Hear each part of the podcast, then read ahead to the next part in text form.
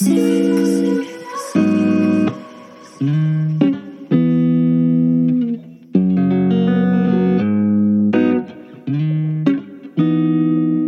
3 de la cuarentena. Martín Vizcarra informa que ya se tienen 3.075 casos evaluados, 145 han dado positivo, de ellos 19 requieren hospitalización, de esos 19 hay 5 en estado crítico. Además, los pacientes diagnosticados con coronavirus irán a la Villa Panamericana, los que necesitan cuidados intensivos al Hospital Nuevo de Ate, este será especializado en esta enfermedad. Dada la gran cantidad de jóvenes que siguen saliendo por las noches y organizando reuniones y a partir de hoy se decreta la inmovilización obligatoria de 8 a 5 de la mañana, lo que antes se conocía como toque de queda. Por otro lado, a partir de mañana a las 5 de la mañana se prohibirá el tránsito de vehículos particulares. Soy Miguel Esquivel y esto es Minuto 10. Cuarentena. Día 3.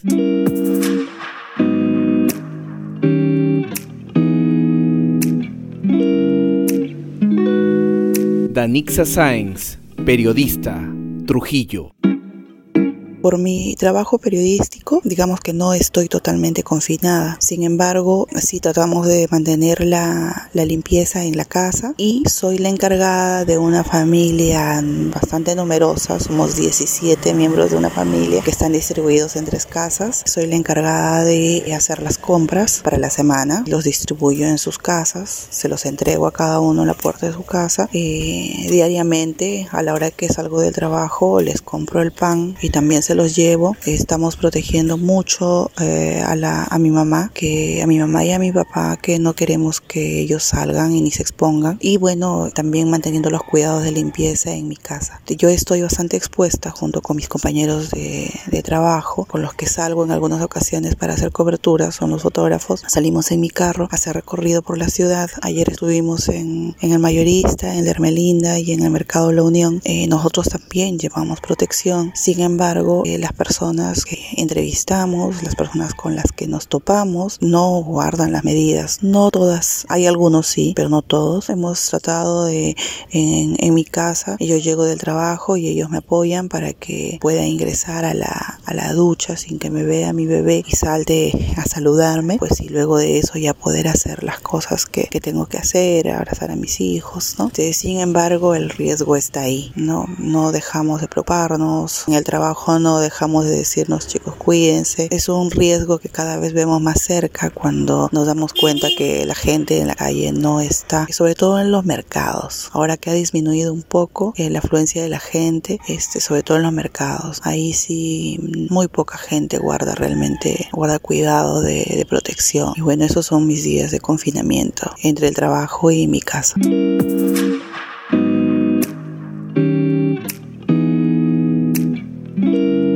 Roland Palacios, Irén Norte, Trujillo. Hola, ¿qué tal Miguel? Muy buenos días. Y pues para decirte la situación, la coyuntura en la que nos encontramos en este momento por el COVID-19, en cuanto respecta aquí a esta institución hospitalaria, te comento que nuestros procedimientos que normalmente se han visto suspendidos, como por ejemplo cirugía de riesgo quirúrgico, el área de tópico no está funcionando, solamente se está atendiendo básicamente el área de emergencia, los pacientes que están hospitalizados, los pacientes que están en UCI, eh, algunos pacientes que están programados en sus quimioterapias. Hasta esta semana nada más se va a atender a los pacientes de quimioterapia. Es muy complicada la situación ahora en este momento.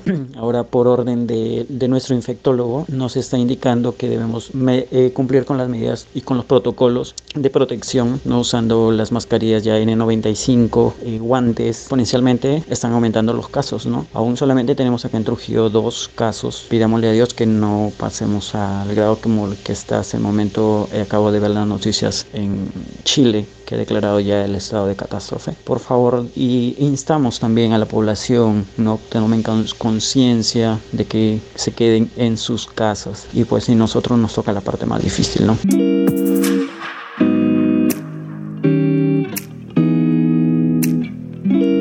Marta Aguilar, docente, madre de familia, Italia. Yo me encuentro en, en, la parte norte de Italia, en la región del Piemonte, que es una de las regiones más golpeadas por el coronavirus. En un primer momento fue subestimado el problema, inició con pocos casos, más poco a poco se fue aumentando. El gobierno cerró en un primer momento los colegios, universidades, pero en sí la gente subestimó el problema, obligados, ¿no? A, teniendo a los chicos a casa, y que de repente no había quien los cuide, de repente sacarlos un poco. Y en tantos años que tengo acá vi más gente que otros que otras veces, ¿no? Gente que circulaba con criaturas, con niños, la gente de repente pensaba que lo habían tomado como si estuvieran de vacaciones, iban a hacer deportes invernales. Y bueno, el aglomeramiento de gente obviamente era notable. Aumentaron los casos en manera veloz, se dio un segundo mandato, un segundo el gobierno cerró bibliotecas, pubs, em, discotecas, eh, museos, pero igual no hubo tanto respeto de las reglas. De un momento a otro los casos aumentaron, aumentaron en forma exponencial, en forma alarmante y es ahí donde la gente ya comenzó a alarmarse. Por cuenta propia, algunos negociantes de cafeterías decidieron cerrar, de negocios de ropa decidieron eh, cerrar. Cuando los casos han superado prácticamente prácticamente los 12.000, los 13.000. El gobierno decidió cerrar todo, eh, poner multas a la gente que circulaban sin una necesidad que era la de ir a los centros de salud o a, los, o a las farmacias o a trabajar. Los casos siguen aumentando a pesar de eso, pero igual se sigue pidiendo acá a la población de estar estrictamente en las casas. Yo trabajé prácticamente hasta el miércoles pasado. Son seis días que tengo de cuarentena. No es fácil cambiar los hábitos. No es fácil no irse a los centros de trabajo, no es fácil eh, darse un apretón de manos con una persona que de repente encuentras, no es fácil hablarle de lejos, pero en este caso es necesario, es necesario. La gente ahora sí han tomado conciencia, todos se encuentran en sus casas, aparte que los hospitales están yendo al colapso, a pesar que la sanidad italiana y sobre todo acá en el norte es una considerada una de las mejores. No hay más puestos de reanimación, de terapia intensiva en ciertos lugares de, de algunas regiones. Están tratando de, de, ver sitios como hoteles, de repente estadios, donde puedan a través de donaciones comprar sobre todo más respiradores, que es lo que la gente necesita. Lo que pido a las personas de mi país, de Perú, es que si el gobierno ha dado estas medidas, en este momento. No crean que es una cosa exagerada, es absolutamente necesario. Del poco que puedo contribuir, pido a todos que estén en sus casas, que no les parezca una cosa exagerada. De repente, al pasar de los días, será pesado, pero es absolutamente necesario. Eh, cerrar absolutamente todo lo que se pueda y solamente salir para cosas necesarias como son los alimentos o de repente los medicamentos. Esto significa un cambio para todos nosotros pensemos en el bien colectivo y no en el bien individual, no ir al supermercado y arrasar con todo porque no sirve a nada. Y bueno, que, que ayudemos todos a, a nuestro sistema sanitario, que lo ayudemos verdaderamente.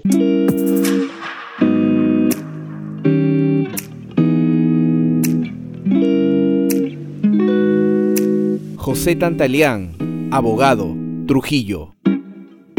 Tercer día del aislamiento social. Ya estamos con una noticia que se veía venir debido a la gran cantidad de personas que no cumplen con el aislamiento, que toman esto como si fueran unas vacaciones. Y también no por otro tanto que hay un gran un alto grado de incomprensión, de falta de comunicación. Tenemos este la televisión, radio, redes sociales, este conversaciones más fluidas en cierta forma, acercamiento electrónico, pero pese a eso no hay una comunicación comunicación muy, muy acertada o muy, muy concreta y la gente sigue haciendo lo que se le venga en gana. Hace un rato me asomé por, por el balcón, vi a dos turistas tomándole foto a Huanchaco, donde estaba completamente desierto. Huanchaco está, está cumpliendo con el aislamiento. Hay personal del ejército, personal de la policía patrullando y la gente se moviliza lo más necesario, pero sí hay algunas excepciones en las cuales sí hay un acercamiento total, como estas dos personas que refiero. El gran desconocimiento e ignorancia de la gente que es lo que está no está beneficiando a esta medida y podríamos incluir de que vaticino yo dentro de un tiempo ampliar el periodo. Y con esto del, del aislamiento creo que tiene que llevar una reflexión incluso respecto a compararnos con lo que están sufriendo por ejemplo las personas en el penal, las personas en arresto domiciliario. Esto es prácticamente algo así sencillo, algo similar, así que hay que reflexionar también al respecto.